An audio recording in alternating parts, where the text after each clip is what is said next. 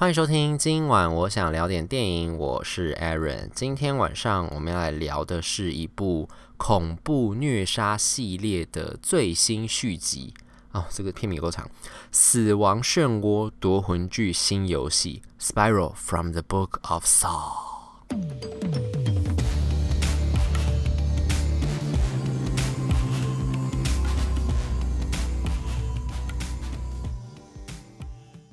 这个说是说系列最新作啦，就是这个是夺魂剧这个系列的第九集。但是其实就我的研究，因为我其实没有看过之前全部的夺魂剧，我印象中就是我在电视上看过一些些片段这样子。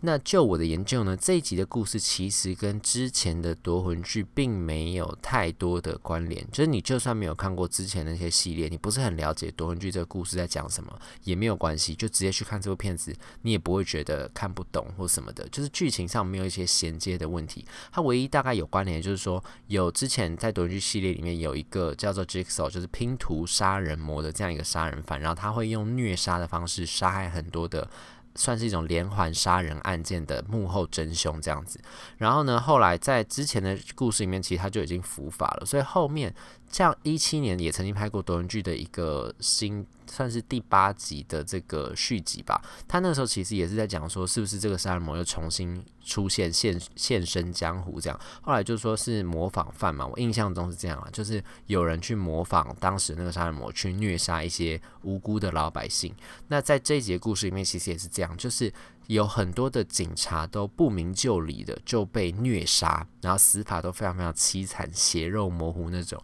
而且凶手都会把一些这个警察的一些肢体的残块，就是装在可爱的小礼物小礼物盒里面，然后送到警察局给 Chris Rock 演的这个主角。然后，所以他后来就决定要把这个案子破光，因为他的同仁一个接着一个遇遇害啊，就是不能这样继续下去。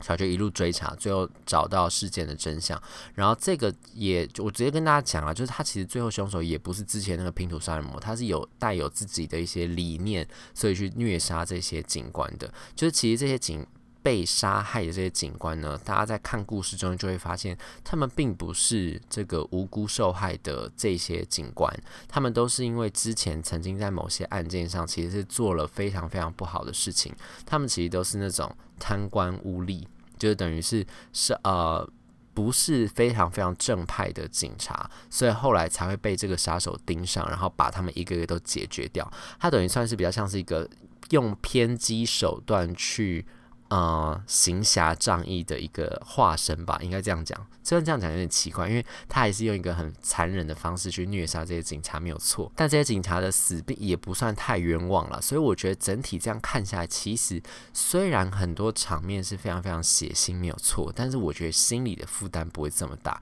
就是我唯一就是。有点稍稍闭眼的时候，并不是因为不忍心看到这些人被残杀，但是我闭眼原因是因为那个死法太过惨烈，那个血都喷出来，然后就是。各种的爆血浆，然后尸块乱飞，然后各种非常猎奇、非常有创意的死法，都在这部电影里面呈现出来。所以其实我看的时候，我看完之后，我自己心里的感想，我觉得这个片子其实还蛮好看的。虽然我之前并不是这种虐杀片类型片的这种粉丝，像之前那个什么恐怖蜡像馆呐，一讲就觉得自己很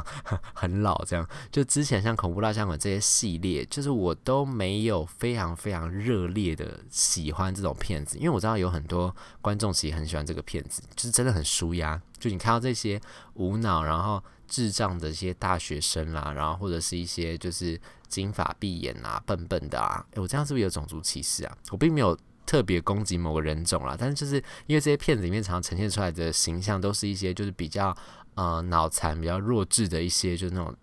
学生啊或者青年男女，他们就是会常常就是把自己。处在一个很危险的处境当中，然后最后就会被杀人魔盯上，然后就一个一个把他们用非常猎奇的方式处死。我知道有很多人喜欢看这种类型的片子，但我其实本来一直都不是粉丝。但是因为这一次的这个片子看完之后呢，我反而就会觉得其实还蛮有趣的。因为这个片子不只是就是这次这个死亡漩涡，它其实也不只是就是用非常多新奇创意的死法去处死这些其实是坏人的警察。我觉得它其实也算是有。故事内容在里面，就是当 Chris Rock 演的这个角色，他去追查这些案件的时候，牵扯出了背后一些些的故事跟事迹，是蛮有那种推理悬疑的成分在里面的。就他不完全是为了要虐杀这些警官，所以故布疑阵，他背后等于算是顺顺着这一些故事的线索，为了把这个故事的真相带领出来，所以沿路杀了很多人。我觉得这两种不一样的感觉，就是我相信很多人在看之前那种虐杀片的时候。时候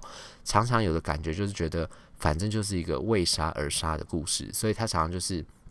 这些重点就是你不用看剧情没有关系，重点就是看这些人怎么死。但是这次的故事，我会觉得它其实算是故事的剧情跟虐杀的这种视觉效果，其实是互相都有配合在一起的，算是搭配的还蛮好的。我自己看完之后，我会觉得也不完全只是看，纯粹是不完全是。真的看着这些人的创意死法，你觉得很舒压，你同时也有这种得到一种剧情上面一些乐趣，就是会翻出一些，就是为什么这些人会死掉，他们是不是罪有应得，然后最后再搭配上他们的死法，会觉得还蛮有一点点意思在里面的。那我会觉得像这个，因为这次的故事完全是警察局里面嘛，他其实就是一个等于是警探，就是 Chris Rock 演的这个角色是一个刚正不阿的警察，所以为什么他会是主角，就是因为他是这个警察局里面唯一一个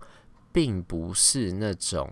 呃，贪赃枉法的警官的角色，就是他这个局里面有很多的警察，虽然都是老警察，他们也确实是有肩负起人民保姆的责任，但是私德上可能都有一些问题。就比如说，有些人是呃呃，其实已经不只是私德，这已经到了公领域上面有一些些就是不专业或者是徇私枉法的一种表现在。比如说，有些警官会为了要诬陷这个呃犯人，他们可能就会做假证。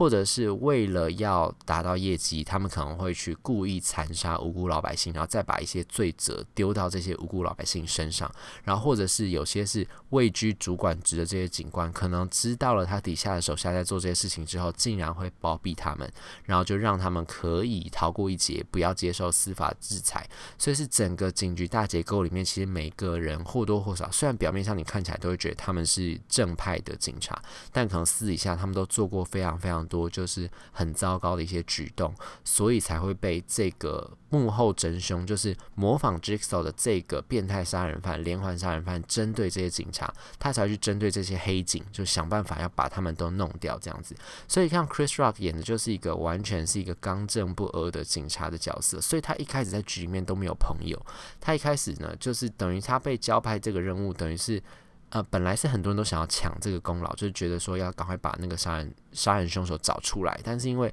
他就是等于是警察局长，后来就说好，因为他跟第一个遇害那个警察感觉上感情好像是唯一感情跟他比较好的那个人，所以他才说由他来主导这个案子。当然也是因为他是主角的关系啊，就剧剧本上的需要，就让他来主导这个案子。所以后来他才会一路就是把这些。就是沿路追查这些一个接着一个被凶手盯上，然后死去，用非常壮烈的方式死掉的这些警察的命案串联在一起，然后最后才找出就到底凶手幕后有什么真，就是他的目的是什么，他为什么要针对警察，然后他的诉求又是什么？那这次呢，还有一个非常非常重要的一个角色，一个配角呢，就是大家都很熟悉的摩德福科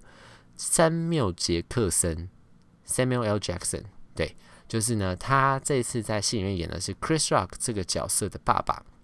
他这个爸爸呢，等于是之前也是警察，然后他是退休警察，他本身是警界的一个传奇人物，所以就等于这一次 Chris Rock 在办案的途中呢，为了要就是知道一些。呃，毕毕竟就是警察常常在查案的时候，都中间会遇到一些没有办法解开的线索嘛，所以他就是会去找他爸爸来咨商，但他爸爸也莫名其妙被卷入了这个案件里面。后来才知道，可能他爸爸当时在当警察的时候，他爸爸本来跟他在同一个局里面当警察，然后退休了嘛，所以他本来可能在退休前在当警察的时候，可能也干过一些些见不得光的事情，所以后来他爸爸也被卷入了这整个事件当中，所以 Chris Rock 就要。沿路不但要追查出这些他的同仁，虽然感情不太好，但毕竟还是警察同袍，这样就一个一个遇害的原因是什么？然后最后呢，还要想办法赶快把他爸爸救出来，因为他爸爸最后也被凶手盯上，要想要把他爸爸处死，这样。所以这个片子呢，就是整个就是一个推理悬疑再加上虐杀的风格的一个作品，这样子。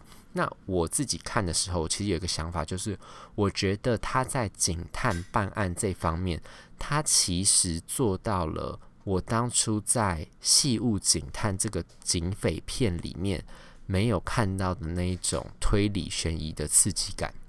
这样讲其实有点奇怪，就是你拿两部作品来比。好像有一点点，嗯，不伦不类这样子，但是我就会觉得警察探案的这个过程，我在这部戏里面得到的满足，比我在《细物警探》看到的还要多。就《细物警探》对我来说，其实比较像是一个在看警察小警察的内心戏，就是那种身为一个警察在追查一个呃很可怕的案件，然后这个案件可能会危及到自己的生命，或者家人的生命，或是同袍。同跑同伴的同事的生命的这样子一个压力之下，在探案的时候，他呈现出来那种心理状态跟紧绷的那种精神状态。但是，我觉得很多人那时候在看《西部警探》，本来一开始期待的应该是想要看到像 Denzel Washington，然后 Rami Malek 他们两个搭档在一起之后去追查真凶，然后追查整个事件真相的那个过程。所以那个时候在《西部警探》里面，我觉得这部分可能很多人没有得到满足，但是搞不好。你如果有机会，你愿意接受比较血腥的画面，比较血肉模糊、血肉横飞的这些画面的话，你还可以接受得了的话，然后你来看这一部《死亡漩涡》的话，我觉得你反而会觉得还蛮有意思的。我自己就觉得，其实这部戏在做警察探案跟线索串联的这个部分，在剧情上面的编排，我还蛮喜欢的。据说这个。这个系列之所以就这次这个新续集之所以能够拍出来，就是因为当初 Chris Rock 很想要拍关于这个夺魂锯相关的故事，所以是他一开始先拿这个故事的草案去跟片商，就是他去投案，他去提案，就是他想要拍这样类似一个剧本。当然，最后整个剧本完稿并不是他呃写出来的，是还是有找了专业的编剧去把这整个剧本写出来。不过，我想可能就是这个剧情本身，它也有想要传达的意思，就是关于可能我不知道它是不是有跟那个 Black Lives Matter 有关系，就是关于警察暴力这个事情，是不是当初也是他的一个灵感来源？就是关于其实警察表面上看起来是人民保姆，然后对于这个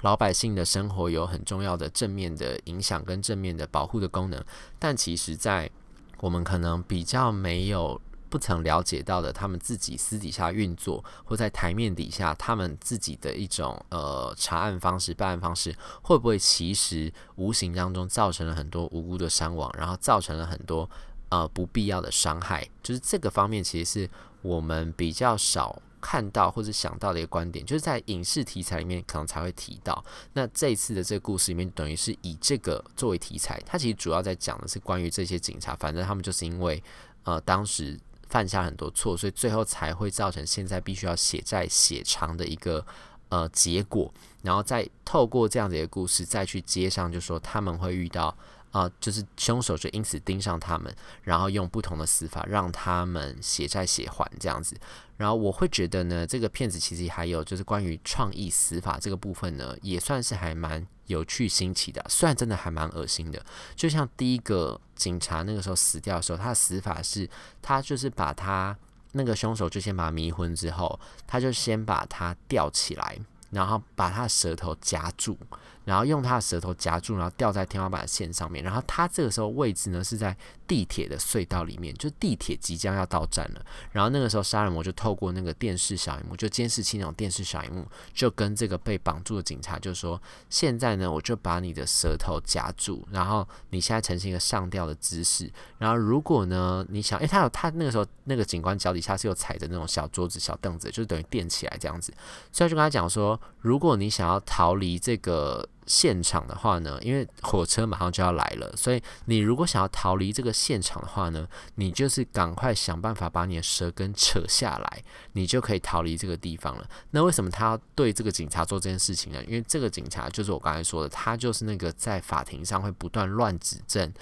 证人，然后乱指证犯人，然后造作假证的那个人。那个警察，所以呢，这个凶手才用这样的方式去跟他说你是拔舌头，拔舌地狱，你知道，就是因为你生前爱说谎，他就说你只要如你能把你的舌头拔下来，你就可以逃出生天。但是呢，这个警官最后在。拔下舌头，千钧一发的那一刻呢，那个车地铁就来了，就把他撞上。所以呢，那个我们那个时候，这个时候就会从这个驾驶地铁驾驶的这个角度看到他直接撞上那个尸体，然后血肉模糊喷到整个那个地铁的玻璃上面。所以呢，这个片子呢，就是相信如果是重口味的观众的话，应该会在这个里面得到很多血肉横飞的乐趣。但如果你本身也是重剧情，然后你喜欢听故事的观众呢，我觉得你也可以在这个片子里面得到一些些，就是关于看剧情，然后推理线索的那一种乐趣在里面。所以也算是就是，就算你是。不同的观众都可以在这个片子里面得到你们自己想要得到的一些内容，所以我自己才蛮推荐这一部的啦。就是，只不过就是你可能呃不要在电影边看电影的时候边吃东西。反正现在疫情也蛮严重嘛，所以其实如果大家有要进去戏院看电影的话，就是真的就是勤洗手、戴口罩，然后在里面就不要饮食，然后你就可以跟隔壁几个人都坐远一点，就是不要坐太近，就是享受电影之余还是要注意安全啦。以上就是今天想跟大家分享的这部呃《死亡漩涡夺魂剧新游戏》。对这节节目内容有任何的意见呢？欢迎留言或者上 Instagram 搜寻电影轮森私讯小盒子，让我知道。今晚我想聊点电影，我们下次再见，拜拜。